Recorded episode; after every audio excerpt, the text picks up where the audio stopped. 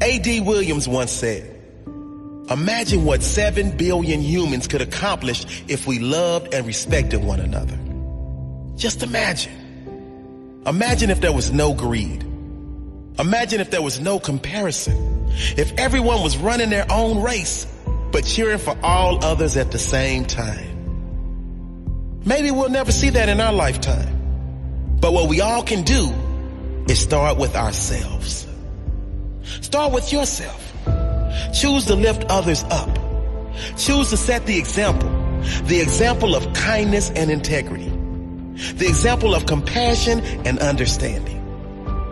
There's a quote that says, no matter how educated, talented, rich, or cool you believe you are, how you treat people ultimately tells all.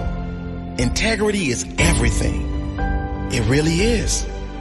Who you are is far more important than what you have. And it will always be.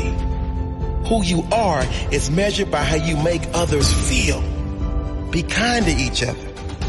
In a world where you can be anything, be kind. Choose to be the change you wish to see in the world. Decide you will not wait for someone else. You will set the example. Because you never know how much that person is suffering inside. You never know the difference your words can make, the difference your presence can make, the difference you can make to one human life. Be the reason someone believes in the goodness of humanity. Be the reason someone else decides to make a difference in others. Be the influence you want to see more of. Always do what is right. Not what is easy in the moment. Kindness spreads like a virus. When you do good to another, that person does better to those they come in contact with. You really can make a big difference in the world today and every other day. Anne Frank said, in the long run, the sharpest weapon of all is a kind and gentle spirit. No one has ever made themselves great by showing how small another is. Be kind and always build others up to the best of your ability.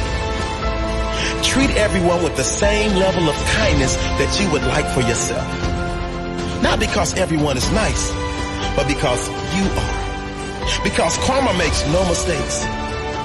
Because it is right. Because you have integrity. Because you want this world to be better when you leave than when you arrive.